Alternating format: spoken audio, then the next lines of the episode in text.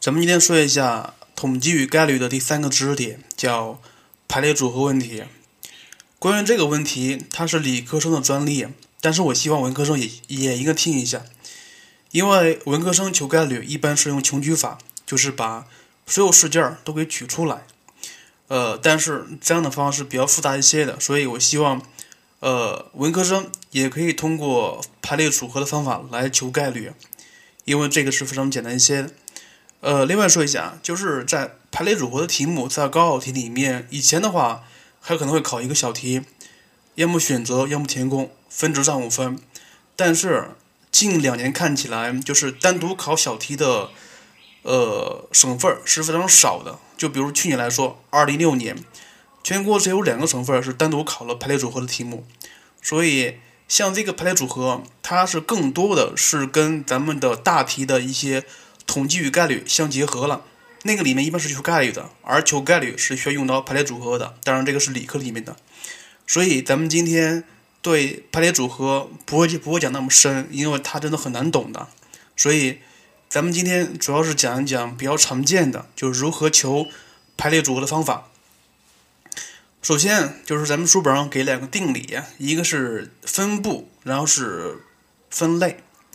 当然，这个是非常简单的啊，就是分布应该是相乘，分类应该是相加。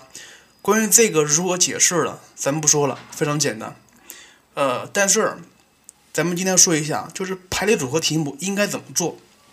关于那个排列组合题目，一般是跟生活相关的，就是比较贴切实际的问题。所以我希望你在做问题之前，首先你最好是把你自己当成是一个问题的解决者，就是说。你为了解决这个实际问题，你要想出一个策略来，而这个策略就是你解决排列问题、排列组合问题的一个关键所在。所以，看到一个题目，你首先要明白这件问题应该怎么做，就是说，呃，怎么样可以把这件事情给解决了，然后通过这个方法来进而来做一做一些相关的排组合问题。所以，首先你要明白这件事情到底怎么做。它是分步做，第一步干嘛，第二步干嘛，第三步干嘛，还是分类做？呃，关于什么加法原理和乘法原理，咱不说了，咱们直接看一看，在高考题里面比较常见的那十种，呃，比较基础一些的排列组合题目。来看第一种，特殊元素和特殊位置优先排列，像这个也可能叫特元和特位啊。其实这个非常好理解，如果一个事件里面，就是你要解决一个问题，里面有一些特殊的量的话，就是需要优先考虑的量的话，那么首先你需要把这个优先考虑的元素的位置先给它定下来。接下来咱们看题目，假设例如，呃，由零、一、二、三、四、五可以组成多少个没有重复的五位奇数？来看一看，像这个题目，关于用数字来组成一个数的题目是非常多见的啊。呃，但是需要考虑的是，看一看里面有没有零，因为这个零是不可以做首位的，不可以做首位的。像这个题目，他说了，它是组成一个用六个数来组成一个没有重复的五位奇数，所以应该从六个里面挑五个出来，而且还要保证最后一位应该是一个奇数，就是一三五，对不对？所以你看一看，呃，他既然说了，就是最后一位是奇数的话，那么。这个它就应该作为一个特殊的元元素，咱们需要优先考虑的。所以，咱们首先从零、一、二、三、四、五里面挑一个奇数出来作为个位。那么你看一看，零、一、二、三、四、五，它总共是有三个奇数，所以咱们应该是从三个里面挑一个出来，这是第一步，C 三一，是不是？然后第二步，咱们说了，它首位不可以是零，所以。呃，关于它的首位，应该是除去的零和刚才咱们选那个奇数之外的其他数中选一个，是不是？那么除了零和刚选那个数之外，还有四个数，所以应该是 C 四一选一个。那么接下来首位咱们知道了，末位还知道了，所以中间还有三个数，是不是？中间还需要选三个数，而且这三个数是从剩下的四个数里面选的，但是需要注意一下。这个是是需要考虑顺序的，顺序的，因为一二三和三二一是不一样的，所以这个里面应该用排列数，应该是 A 四三。所以想解决这个问题，应该分三步。第一步是先确定个位，就是先确定末尾的数；第二步是确定首位的数，然后第三步是确定中间的数。所以它应该是分步相乘。所以结果是 c 三一乘以 c 四一乘以 a 四三，结果是二百八十八。关于像这个问题啊，是比较的怎么说呢？它是一个比较通俗的做法，就是如果题目里面有特殊的位置或者是特殊元素的话，那么咱们首先应该是考虑一下这个特元和特位的位置应该怎么处理。接下来看一看第二种，第二种是最常见的是相邻问题。关于相邻问题，呃，不管是书上任何参考书上都考虑过，应该用捆绑法，是吧？捆绑法到底怎么捆绑？咱们看看题目，看一看七个人站成一排，其中甲乙相邻，而丙丁相邻。他说了，总共有多少种可能性？咱们看一看，七个人站一排，甲乙相邻，且丙丁相邻，是吧？那么除了甲乙丙丁之外，应该还有三个人。这三个人可能是路人甲乙丙，那么咱们要保证甲和乙是在一起的，那么丙和丁也是在一起的。那么咱们首先把甲和乙看成是一个特殊的元素，同样是把丙和丁看成是一个特殊元素。那么你看一看，这样的话，它七个人总共就是五个元素了，是吧？五个元素，两个特殊的，三个一般的元素，所以。这五个元素应该是进行全排列的，全排列的，因为是考虑顺序的，所以应该是 A 五五。但是还需要注意一下，甲乙和乙甲是不一样的，同样的，丙和丁和丁和丙也是不一样的，所以在你确定的你捆绑的那个与特殊元素之内，还需要进行全排列。所以像这个题目应该进行两次全排列，应该呃一次是甲和乙，一次是丙和丁，所以完成这个试件儿。应该是分成三步，第一步是捆绑法，五个里面选五个元素进行全排列，然后第二步是甲和乙进行全排列，第三步是丙和丁进行全排列，所以结果是 a 五五乘以 a 二二乘以 a 二二等于四百八，所以需要注意啊，像你要特别注意一下题目里面有没有说出这件事情到底是需不需要考虑顺序。接下来看第三种。咱们刚才说了是相邻的问题用捆绑法，那么如果是不相邻的问题，应该是用插空法。插空法，像这个也是考的比较多的啊。咱们看个题目来看一看，像这个方法应该怎么用啊？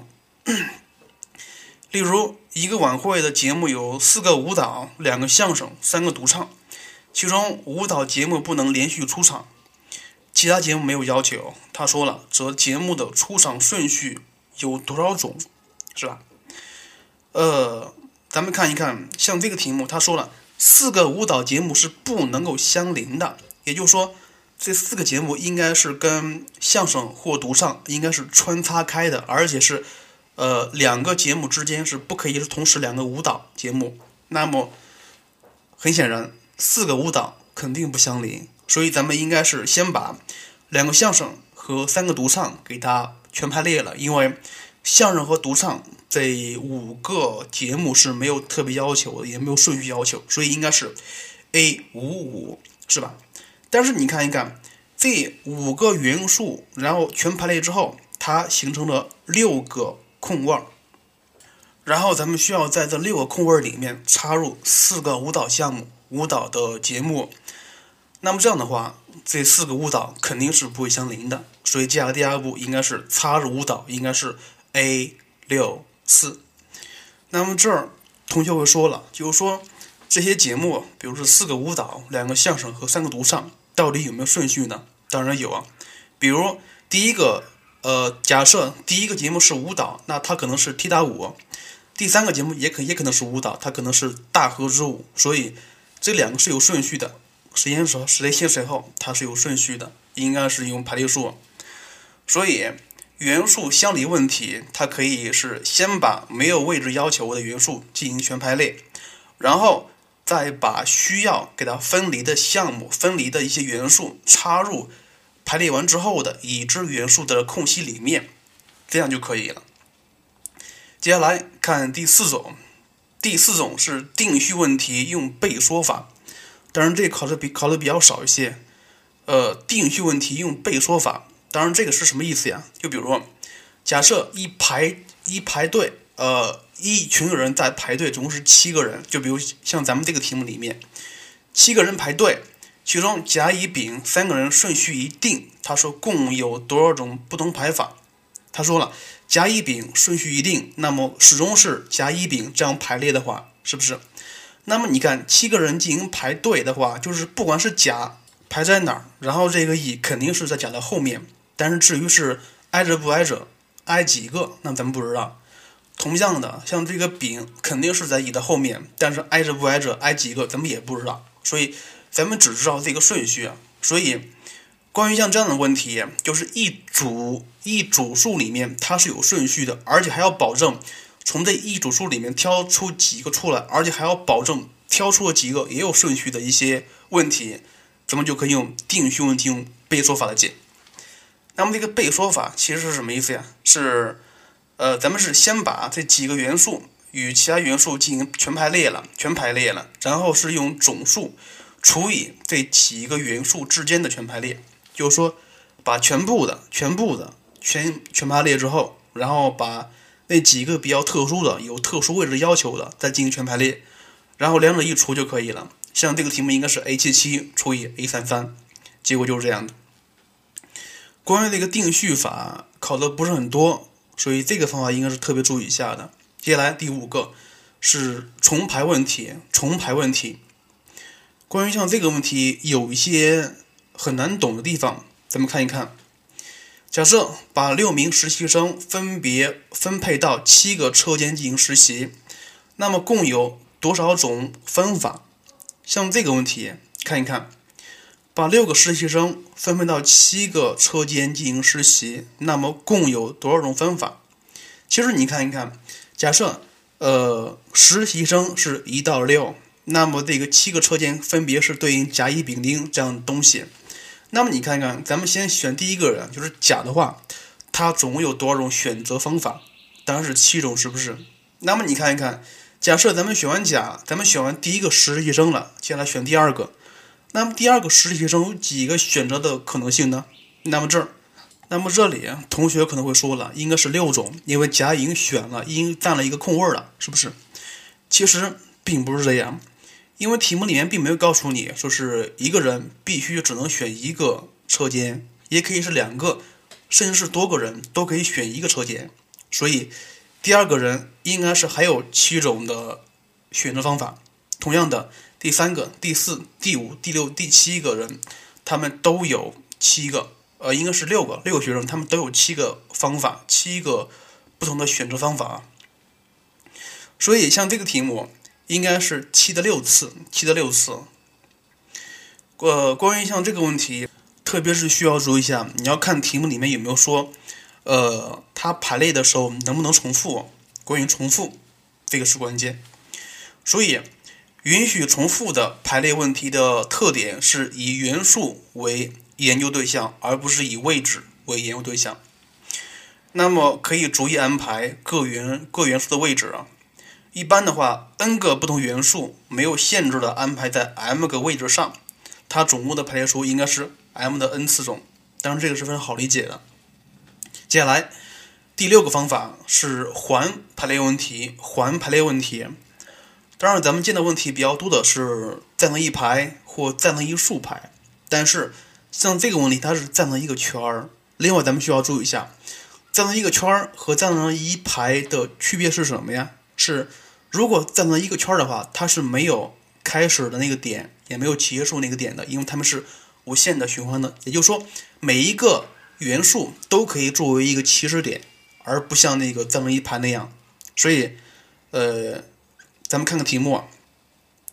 假设八个人围桌而坐，它共有多少种做法？做法，其实你看一看，呃，首先，咱们首先先要固定一个人。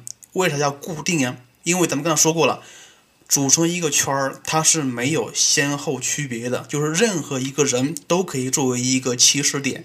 所以，咱们首先确定一个人他是不动的。那么从这个位置开始，咱们把这个圆给它剪开，它就是一排了，是不是？它就是站成一排了。呃，那么到这里，很多学生会觉得，就是说，你如果把它剪开之后，它不就应该是八个人进行全排列吗？是不是全排列？其实并不是这样的，因为它会有重复。因为什么？因为你看一看，假设你排列完之后，可能是 A B C D E F G H，也可能是 C D E F G H A B。你看一看，这两个一样吗？这两个其实是一样的啊。呃，但是当他们在一条直线上的时候，肯定是不一样的。但是在一个圆里面的时候，它是一样的，是不是？所以，如果是八个人进行全排列的话，那么你就加多了，你就加多了。所以。呃，A 八八肯定是有重复的，所以咱们为了避免重复，应该是先定立一个起始点，定立一个起始点，至于定谁是无所谓的，它只是一个参照物而已。然后接下来七个人进行全排列就可以了，就这样就可以了。那么这儿，呃，同学可能会问了，说是到底是把谁定为一个起始点呢？其实这里是没有关系的，因为任何一个都可以。因为如果你要指派 A 是一个起始点的话，那么排列顺序可能是 A B C D E F G H 是吧？那么如果你要是确定 B 为起始点的话，那可能是 B C D E F G H A。那么你看又重复了，是不是？所以至于确定谁为起始点，咱们没有要求，都可以。所以像这个问题的做法，应该是有七的阶乘，也就是 A 七七。所以。呃，站成一排，或者是围成一个圈儿，这两个东西是不一样的，不一样的。所以，咱们有以下的一个结论需要特别注意一下，就是说，一般的啊，如果是 n 个不同元素，它作为做成一个圆圈进行排列的话，那么共有 n 减一的阶乘个排列方法，就是说是 n 减一是 a，n 减一，n 减一，这儿注注意一下。那么，如果从 n 个不同的元素中抽取 m 个元素出来，进行一个圆圆圈进行排列的话，那么它就应该是 n 分之一乘以 a n m。关于这个，你懂也好，不懂也好，但是最好是把它记下来。接下来第七种，第七种是多排问题单排化，当然这个是非常好理解的。看一看，假设。八个人排成前后两排，每排四个人。那么他说了，如果是甲乙在前，丙在后排，那么共有多少种排法？甲乙在前，丙在后排。其实你看一看，像这个问题到底是应该怎么解决啊？其实像这个跟第八是很类似的，八是一个环，而七它是两排问题。那么不妨咱们把两排合并成一排来看一看，是不是？那么你看一看，呃，如果把人给排成一排的话，那么前排四个人，后排四个人，所以甲乙在前排，那么应该是从前面那四个人里面挑两个出来进行全排列，应该是 A 四二，是不是？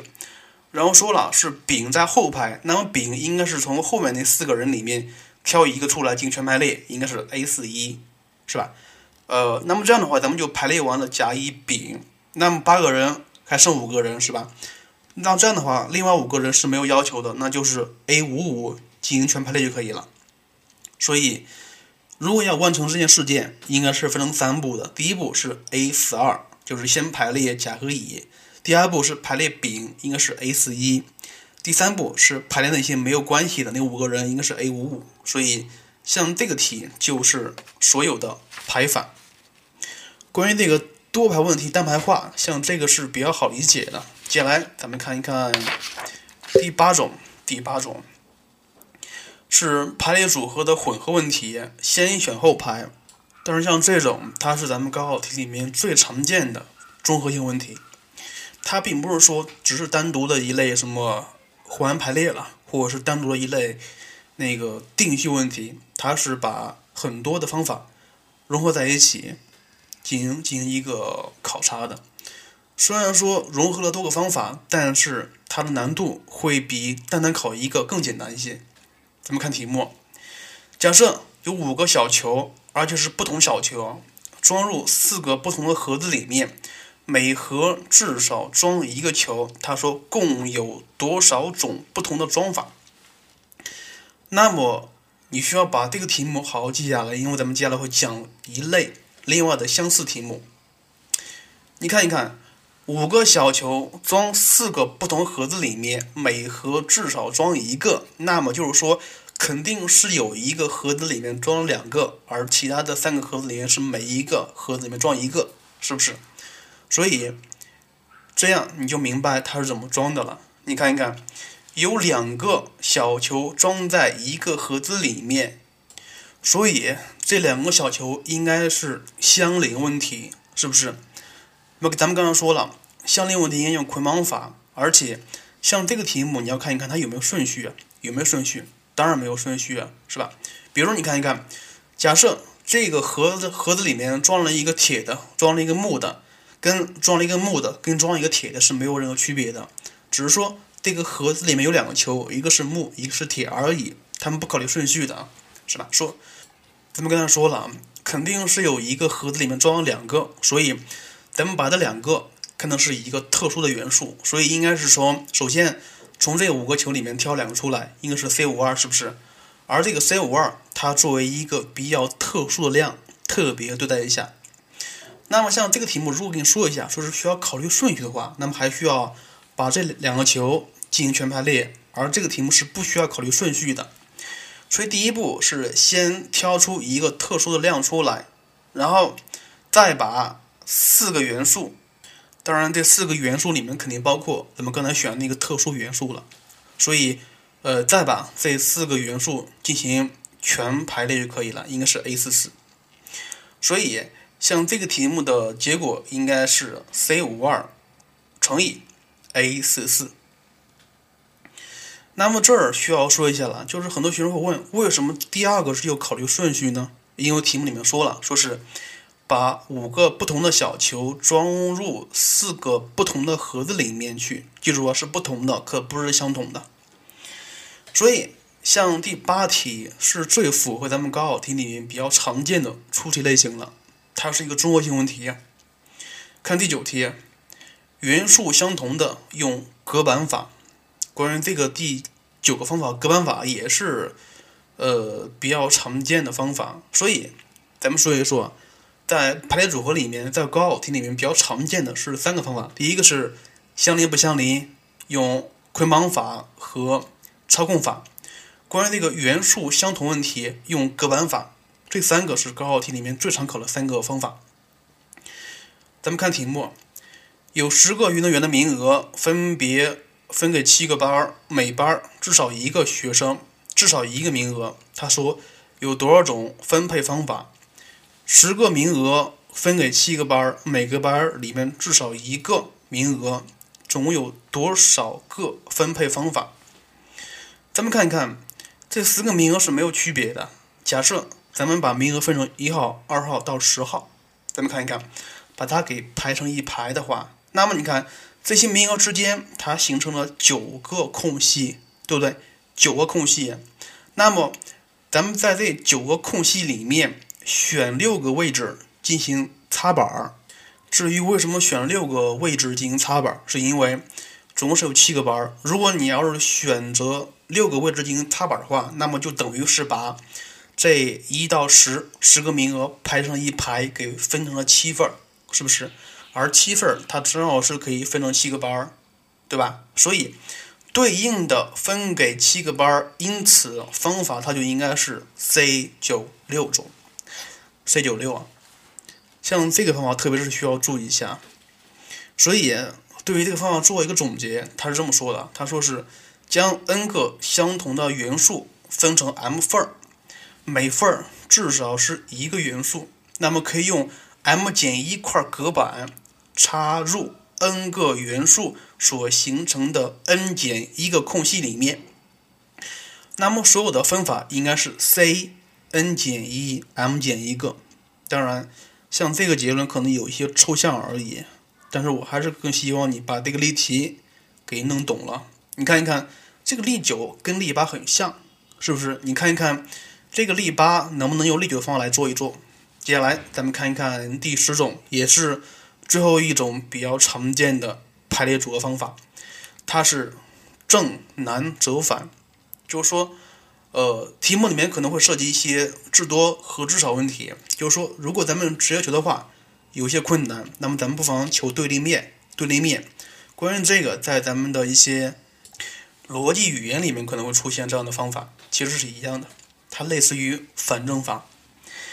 接下来看一看，看历史，从零、一、二、三、四、五、六、七、八、九这十个数里面挑三个出来。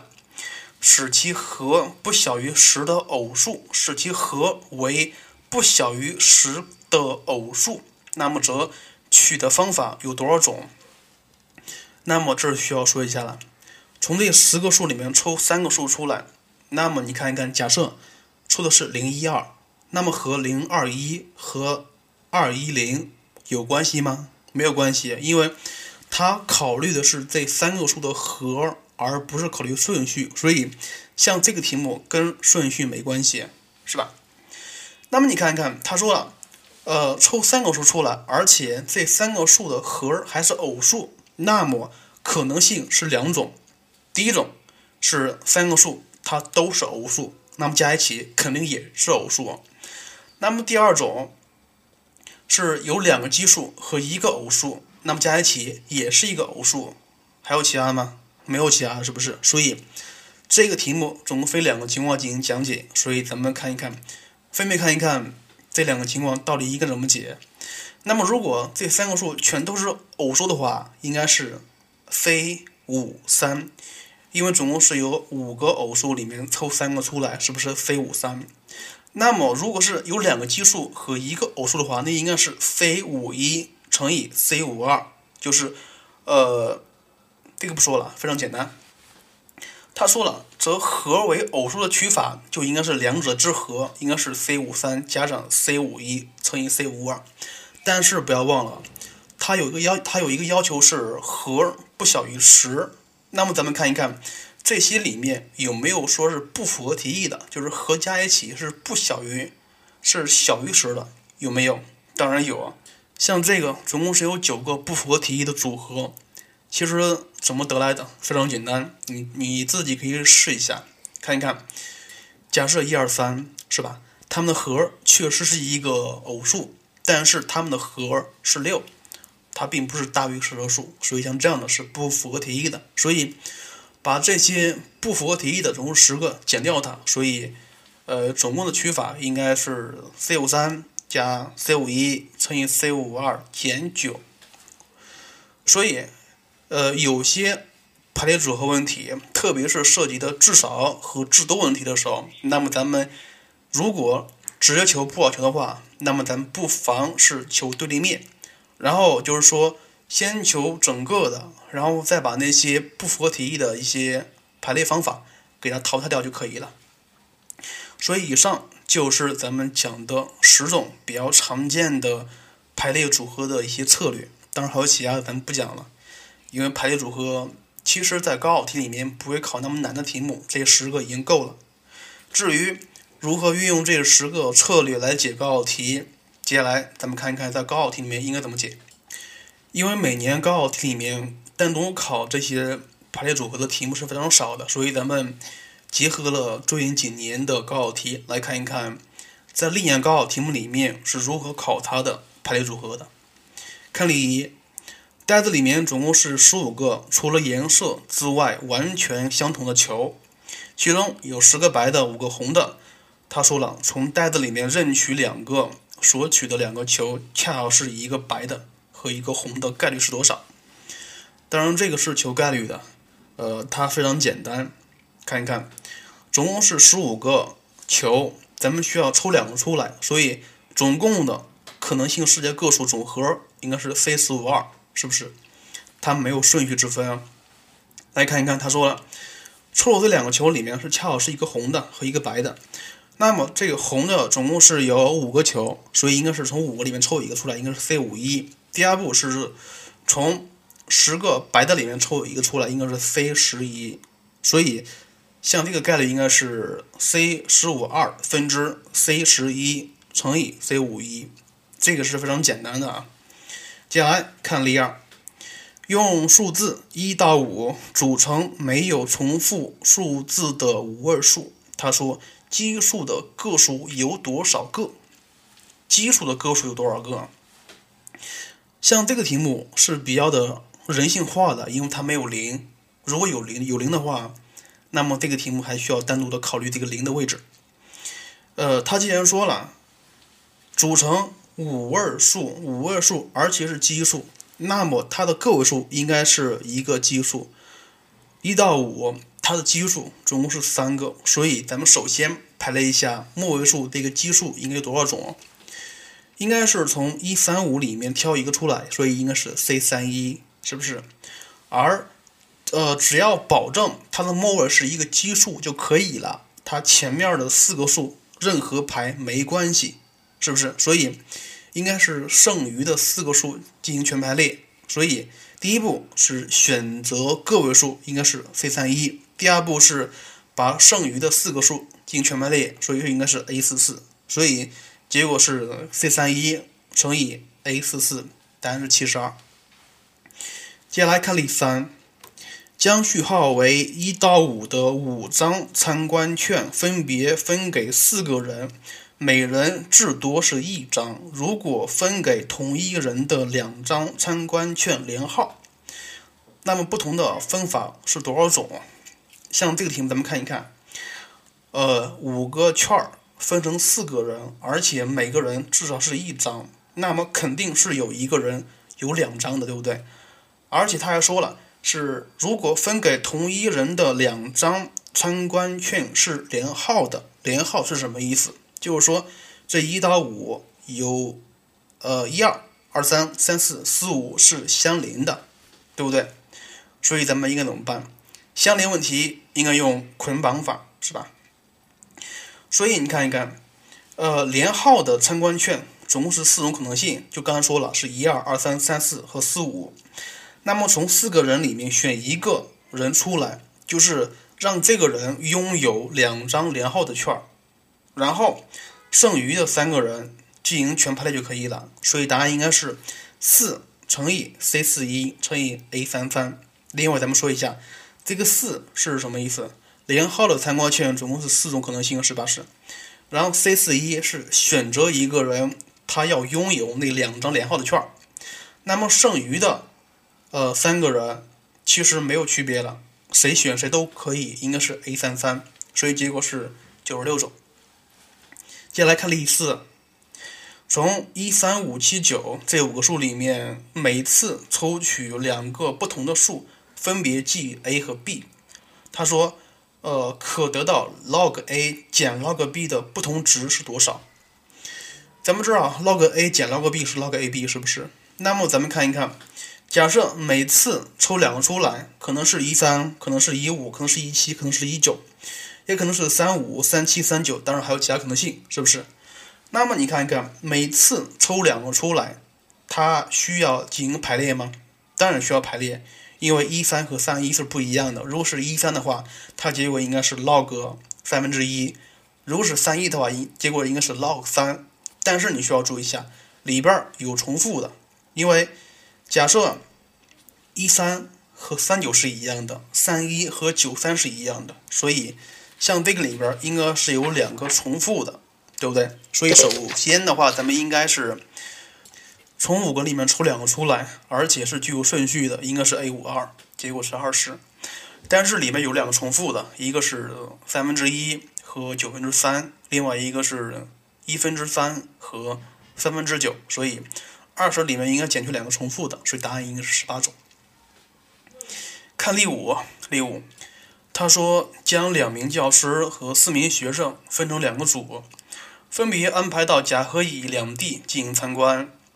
每个小组由一名老师和两名学生组成。他问你总共的方案有多少种？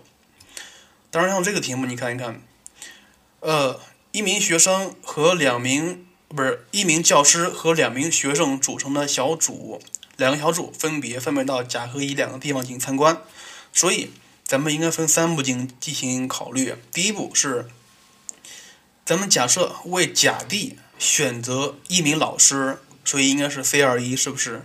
然后接下来是为甲地选择两名学生，应该是 C 四二，对不对？那么接下来是需要为乙地选择一名老师和一名学生，但是到这里他是没得选了，对不对？因为甲因为甲地已经选完了，所以剩下的它就是乙地的，所以关于乙地的选择方案它只有一种，对不对？所以总共的方案应该是 C 二一乘以 C 四二再乘以一，结果是十二种。像这个题是非常简单题目，看例九，看例六。若从一二三四五六七八九这九个整数里面，同时取四个不同的数出来，其和为偶数，则不同的取法分别是多少种？这个跟前面那个很像，前面那个是三个，而这个是四个。其实你看一看，如果说呃从抽四个数出来，而且这四个数的和还是一个偶数的话，那么可能性应该是有三种。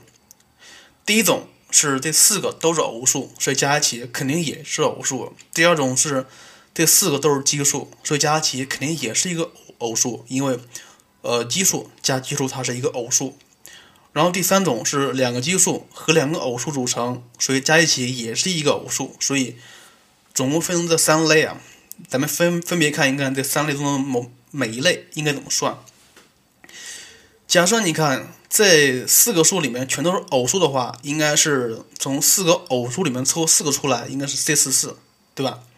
第二种是四个都是奇数，那么奇数总共是有五个，所以应该从五个奇数里面抽四个出来，应该是 C 五四。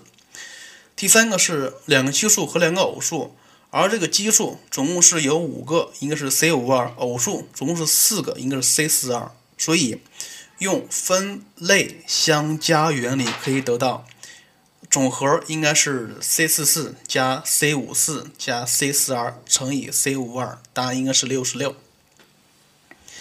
像这个是不需要考虑顺序的，非常简单。接下来看例题，从零二中任选一个数字，从一三五中任选两个数字，组成无重复的三位数，其中奇数的个数是多少？看来高考题是非常喜欢。用数字来组成数这样的问题，但是最近几年来是没有考过的。咱们看一看这个题目应该怎么解。呃，他说了，从零二里面选一个数字出来，从一三五里面选两个数字出来，组成无重复的三位数，并且他说其中的奇数的个数是多少？那么他说是奇数了，所以这个三位数的末位数，也就是个位数，应该是一个奇数。那么你看一看情况，总共应该是有两种的，是吧？就是说，可能是奇偶奇，也可能是偶奇奇，没有其他可能性了，是不是？那么你看，如果是奇偶奇的话，那么中间的偶数可能是 C 二一，因为它只有零和二两个偶数里面，是不是？所以从两个里面抽一个出来，放到中间那个位置上去。然后接下来从一三五是选两个出来作为个位和百位，所以应该是 A 三二，这是这儿需要考虑顺序的。所以像这个情况应该是 C 二一乘以 A 三二等于十二种。那么你看，如果是偶奇奇的话，这个时候情况应该怎么办？偶奇奇呀，所以像那个百位里面，它只能是从零二里面抽，是不是？而且还只能是从零二里面抽二。所以它可能性只有一个，不可以抽零。然后从一三五里面任选两个，就是 A 三二就可以了。所以像这个情况是总共是六种，所以两个加一起总共是十八种。像这个情况是需要分类讨论的，其实也非常简单。首先你要明白这个事件、这个事情你要把它完成了，应该分成哪几步进行做。接下来看例八。例八，看看他说一排九个座位坐了三个三口之家，若每家人坐在一起，则不同的做法是多少个？其实像这个题目非常简单，你看三个三口之家总共九个人，而且是每一家都坐一起，其实它就是一个相邻问题，而且是三个相邻问题，是不是？那么咱们如果是把这三个三口之家分别是看成一个大 A、大 B 和大 C 的话，那么其实就是三个元元素。呃，这三个元素进行先排列，全排列应该是 A 三三，是不是？然后每一个特殊的元素里面还需要进行自排列，应该是 a 三三。所以像这个题目应该是 a 三三乘以 a 三三乘以 a 三三乘以 a 三三，所以结果应该是进行三次自排列，应该是 a 三三的四次。这个题目非常简单。接下来看例九。某台小型晚会由六个节目组成，演出的顺序有如下要求：节目甲必须在前两位，节目乙不能排在第一位儿，节目丙必须排在最后一位儿。该台晚会节目的演出顺序的编排方案总共是多少种？咱们再把这个题目看一下，是六个节目组成一个晚会啊。节目甲必须是排在前两位儿，而节目乙是不能排在第一位儿，节目丙是必须排在最后一位儿。那么就是丙的位置应该是确定的，它是不用考虑的。那么你看一看，呃，如果要进行这样的编排，应该是分成两个情况进行考虑，就是说，当甲是排在第一位时，那么乙是没有要求的，是不是？呃，不只是乙，是除了丙和甲之外的其他四个元素，它们可以任意排列，是不是？因为这个时候它也满足这个乙是不在第一位的，所以应该是 A 四四。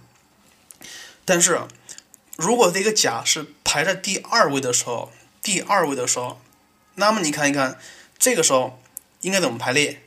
咱们刚才说了，像这个乙是不能排在第一位的，那么它应该是从。中间的三个里面选一个出来，所以应该是 A 三一啊，A 三一。再重新说一遍，这个 A 三一是这个乙，它必须是不能在第一位，所以它的位置应该是还有是三个位置可以选，就是丙前面的三个位置甲后面丙前面三个位置选一个，是不是？然后确定了乙的位置，那么剩余的三个人就可以任意的从这。剩余的三个位置进行全全排列了，应该是 A 三三。所以总共的结果，总共的顺序应该是有四十二种，四四十二种。这个题目是非常好的题目。另外说一下，像这个题目你不可能是一次就可以排完的，必须要分情况来讨论。呃，我希望这个第九题再重新看一看。接下来看历史。某校开设 A 类选修课三门，B 类选修课四门。一位同学从中选三门，他说：“若要求两类课程中各至少选一门，则不同的选法共有多少种？”像这个题目，其实咱们再重新看一下：A 类是三门，B 类是四门，一个学生从中选三门出来。若要求两类课程中各至少选一门，则不同的方法是多少种？像这个题目，咱们看一看。呃，这个学生总共是选三门，是不是？那么可能性可能是这样的，就是从 A 类里面选一门，B 类里面选两门，对不对？或者是 A 类里面选两门，B 类里面选一门就可以了，是不是？所以像这样可以直接做。它的结果应该是 C 三一乘以 C 四二加上 C 三二乘以 C 四一，结果是三十。如果按照这个方法解是非常简单的，但是咱们用一下淘汰法，就是说，咱们先不管他怎么选的，但是我知道总共是七门课，我要选三个出来，就是是不是应该是 C 七三？但是你还需要减掉减掉不符合题的情况。那么什么时候不符合题意啊？就是说。呃，可能是这三个全都是选的是 A 类，也可能是全都是选的是 B 类。所以，如果只选 A 类的话，应该是 C 三三；如果是只选 B 类的话，应该是 C 四三。所以，总共的不符合题意的应该是四种，所以应该是结果是 C 七三减四就可以了，结果也是三十。相比来说，这个直接法还是更好理解一些的啊。接下来历史一。第十一是说，将标号为一到六的六张卡片放入三个不同的信封中。若每个信封中放两张，其中标号是一二的卡片放入同一信箱，则不同的放法总共是多少种？将标号为一到六的六张卡片放入三个信封里边，而且是还是不一样的信封。若每个信封里面放两张，其中编号是一二的卡片放入同一个信封，则不同的方法是多少种？你看看一二，它是一个相邻的，所以应该用捆绑法。所以第一步应该是把一二看成是一个整体，放入三个信封中的一个，所以总共是。有三种方法。第二步是从三四五六中任选两个放到其中一个信封里面，就是 C 四二了，是不是？然后剩余的其实是没有可以选的，剩余的只能是接受既有的现实了，应该只有一种。所以结果应该是三乘以 C 四二等于十八种。关于这个题目，很多学生可能会搞错，至于哪儿搞错不说了，看例十二。他说：“从十名大学生里面选三个人担任村长助理。”他说：“甲、乙至少选一人当选，而丙没有入选的不同选法，总共是多少种？”像这个题目，咱们看一看。呃，十个人选三个人出来，甲和乙至少是一人当选，那么可能性就是甲和乙有一个当选，也可能是甲和乙同时当选，对不对？所以。像这个题目应该分两个情况了。情况一是甲和乙只有一个人当选，而丙没有当选，所以应该是甲和乙，呃，应该是首先甲和乙有一个当选，应该是两个里面挑一个出来，应该是 C C R 一。然后另外的就是除了甲、乙、丙之外的，另外还有七个人，从这七个人人里面挑两个出来，应该是 C 七二。所以像这个情况应该是 C 二一乘以 C 七二。第二情况是甲和乙全都当选了，那就是，而丙没有当选，就是说甲和乙全都当选了，就是除然后再是从甲、乙、丙之外的七个里面挑一个就可以了，是吧？所以甲、乙同时当选应该是 C 二，就是两个里面挑两个出来嘛，其实就是一种情况。然后另外七个里面挑一个出来是 A 七一，所以呃两个加一起应该是有四十九种。四十九种。另外，像这个题目也可以用淘汰法来解，就是说，咱们先不管是一个当选还是两个同时当选，反正就是九个里面挑三个出来，那就是 C 九一，是不是？另外，咱们需要剔除甲和乙同时都不当选的可能性。那么，甲和乙同时都不当选是什么意思？那就是剩余的除了甲、乙、丙之外的剩余的七个人里面挑三个出来就可以了。所以应该是 C 九三减 C 七三，结果也是四十九，是一样的。接下来看例十三，甲乙两人从四门课程里面选两个人，选两门，则甲乙所选的课程中至少有一门不相同的选法，共有多少种？像这个题目非常拗口啊，咱们再重新看一遍。甲乙两人从四门课程里面选两门出来。各选两门出来，则甲乙所选的课程中至少有一门不相同的选法，共有多少种？至少有一门不相同，那么可能是一可能是一门，可能是两门，是不是？也可能是说他们俩呃相同的是零，对吧？所以你看，呃，甲乙四门课程中选两门出来，那么这两门可能是只有。一门相同，也可能是两门都相同，是不是？所以，咱们分别看一看这这两个情况。假设只有一门相同的话，那么就是咱们先让甲选，甲应该是 C 四二，对不对？C 四二。那么乙应该是首先从甲选的这两个里面挑一个出来，那就是 C 二一，然后再再从剩余的两门里面挑一个出来就可以了，也就是 C 二一。所以。像这个情况应该是 C 二一乘以 C 二一，所以像这个情况下的总共的选法应该是先选先选完甲，然后再选乙，所以应该是 C 四二乘以 C 二一乘以 C 二一。那么情况二就是说，呃，两人选的两门它都相同，是吧？那么首先咱们还是先令甲选，还是 C 四二，对不对？然后。乙选的应该它就是甲选的两个，所以情况只有一种，对不对？所以像情况二，它就应该是 C 四二乘以一，所以两个加一起，进入应该是总共是有三十种可能性，三十种可能性，非常简单这个题目。例十四，例十四这个题目有一些困难，因为它的条件是非常多的，咱们仔细看一看。三名男生和三名女生各站一排，若男生甲不站两端，三名女生中有且仅只有两名女生相邻，则不同的排法是多少种？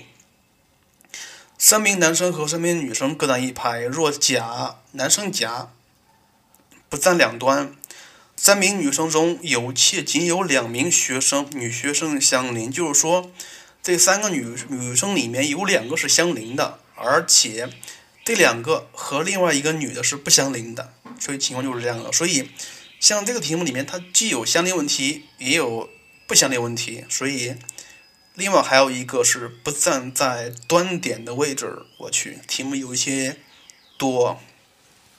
所以你看看，如何完成这件事情呢？谁复杂一些？就是说，女生稍微复杂一些，女生最麻烦，对不对？所以。咱们先把这个三个男的先排了，咱们不管是这个甲是不是站在端点处，就是咱们先把这男的先排了，就是 A 三三，对不对？那么咱们应该是用淘汰法，就是说先不管是甲是不是占两端，咱们先把总共的可能性都算出来，然后再减去这个甲在两端的情况就可以了，是不是？所以第一步是三个男生全排列应该是 A 三三，第二步是三个女生中选两个出来，然后作为一个整体应该是 C 三二，是不是？另外这一个整体还需要进行自排列，应该是 A 二二，是不是？所以第三步是将这两个特殊的元素插入到三个男生形成的四个空隙中。到这是用了一步插空法，因为它们不相邻，对不对？所以，呃，这里应该是全部的情况应该是 A 三三乘以 C 三二乘以 A 二二乘以 A 四二。咱们再重新说一遍，这个 A 三三是什么意思？是三个男生全排列，对不对？C 三二是什么意思？三个男生选不是三个女生里面选一个，选选两个出来，作为一个特殊的一个。元素整体对不对？A 二二是什么意思？是这两个这两个女生组成了一个特殊的元素，还需要进行自排列，对不对？A 四二是是是什么意思？是把呃这两个女的所组成一个特殊元素和另外一个女的组成的一个元素，这两个元素插入到这三个男生所形成的四个空隙里面，所以应该是 A 四二。所以，如果不考虑甲是不是在端点处，它的总共的可能性就是这么多：a 三三乘以 c 三二乘以 a 二乘以 a 四二。但是还需要减去这个甲在两端的情况下。另外，这儿是需要说一下了，这个甲在左端跟甲在右端是一样的情况，结果乘以二就可以了，是不是？那么咱们应该怎么来考虑这个甲是在端点处的位置呢？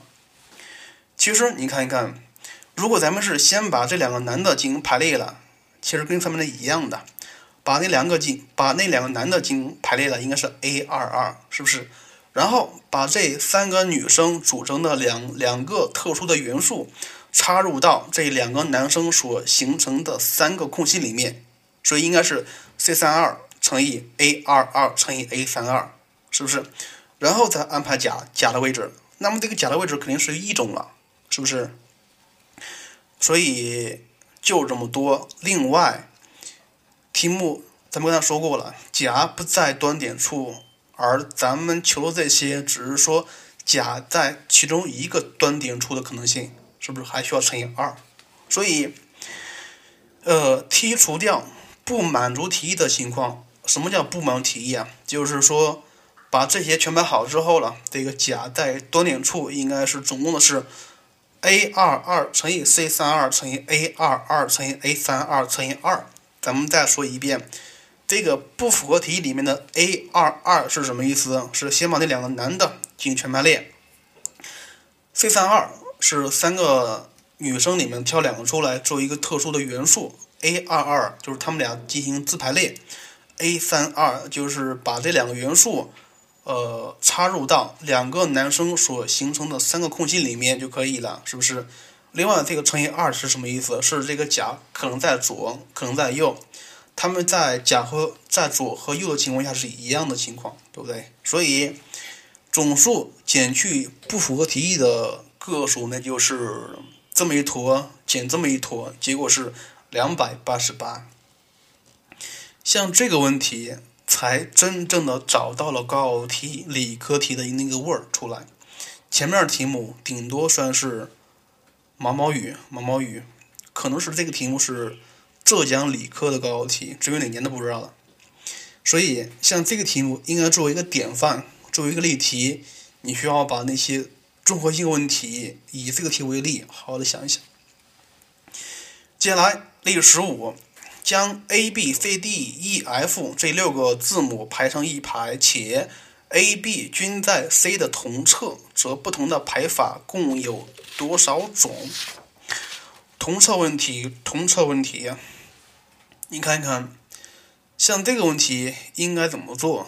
应该分情况，是不是？假设这个 c 在最左端的时候，那么这个 a b 肯定在同侧，而且是在右侧，是不是？所以这个时候，A、B 在哪儿无所谓，它总共是六个字母，所以除了 C 之外的五个元素进行全排列就可以了，应该是 A 五五。情况二就是这个 C，假设在第二个位置的时候，那么这个 A、B 肯定也是在同侧，而且是在右侧，是不是？所以这个应该是它右边的，右边的总共是有四个圆，四个空，应该是选两个出来就可以了。作为 A 和 B 应该是 A 四二，然后剩余的三个位置就是剩余的三个字母进行全排列，就是 A 三三。情况三，假设这个 C 是在左边的第三个位置的时候，那么这个时候情况就多了，这个 A、B 可能在左左侧，也可能在右侧，所以这里需要分类讨论。当在左侧时，应该是 A 二二乘以 A 三二，就是说左。呃，C 左边儿两个空是 A、B，而这个 C 右边的那个总共是三个空，就是剩余的三个字母已经全排列了，是吧？当这个 A、B 在右侧时，是 A 三二乘以 A 三三，效果跟那个是一样的，不说了。所以这儿，呃，如果是这个 C 在第四个位置的时候，那跟第三个是一样的。A、C 在第五个位置的时候是跟第二个是一样的，C 在最后一个位置的时候跟第一个是一样的，所以乘以二就可以了。所以答案是四八零。另外这个题目也有高考题的感觉。接下来例四六，六个人排一排，其中甲、乙两个人不相邻的不同排法是多少种？这个题目纯属是娱乐的，因为它是一个最简单的不相邻的做法，不相邻插空法，是不是？另外，像这个题目，你看一看，就是说，咱们先把除了甲之甲乙之外的那四个数进行全排列，应该是 A 四四，所以再把这个甲和乙插入到这四个元素组成的五个空隙里面去就可以了，应该是 A 五二。所以第一步乘以第二步，结果是 A 四四乘以 A 五二。呃，题目总共这么多，总共是十六个高考题，这些全都是高考题。呃，另外说一下，像这十六高考题目里面有两个是咱们今年高考题，二零一六二零一六年高考题，其实也不难。总的来说，就是考察的方法无非是插空法、排列法，不是相邻的应该是捆绑法，不相邻是操控法，或者是隔板法，或者是呃正南折反。像这些方法之外，一般是考察的是那些综合性的比较多一些的，就是说。不管他考察什么方法，咱们应该怎么做题？应该首先你自己要作为一个当事人，作为一个负责人，应该是把这个事情给它解决掉。首先你要自己找找出来一个解解决方案出来，然后再依据你这个方案再进行合理的排列组合。所以，像解决排列组问题，如果你找不出方案出来，那么这个题目肯定不会做。所以。呃，总的来说，排列组合问题，它作为中小学的奥数题存在，它是极大的锻炼了每个学生的思维能力，因为它并没有公式可言，对吧？所以咱们今天内容总共是讲两个，第一个是十种比较常见的排列组合的方法策略吧。呃，接下来是那些总共是有十六个高考题，然后我希望你分开进行听。第一次先把那十个策略都听一遍，然后自己领领会一下。第二次是把这十六个高题分别的先自己做一下，做完之后再听一遍，看一看跟我讲的是不是一样的就可以了。行了，今天的节目就这样了，时间比较长，一个小时。最后说一下。从下周开始，曹老师的高考数学或者叫高中数学的复习参考书开始正式发售了。如果有需要同学，可以添加曹老师个人微信号幺三三零三四零零五八，或者是添加我的微信公众号，公众号是学海无涯的拼音加一二三四五就可以了。呃，至于这个费用的问题，是每本三十五块钱，总共是有两百多页，而且是全国包邮。另外还赠送你一个月的免费答疑的服务。行了，今天的节目就这样，下次课再见喽。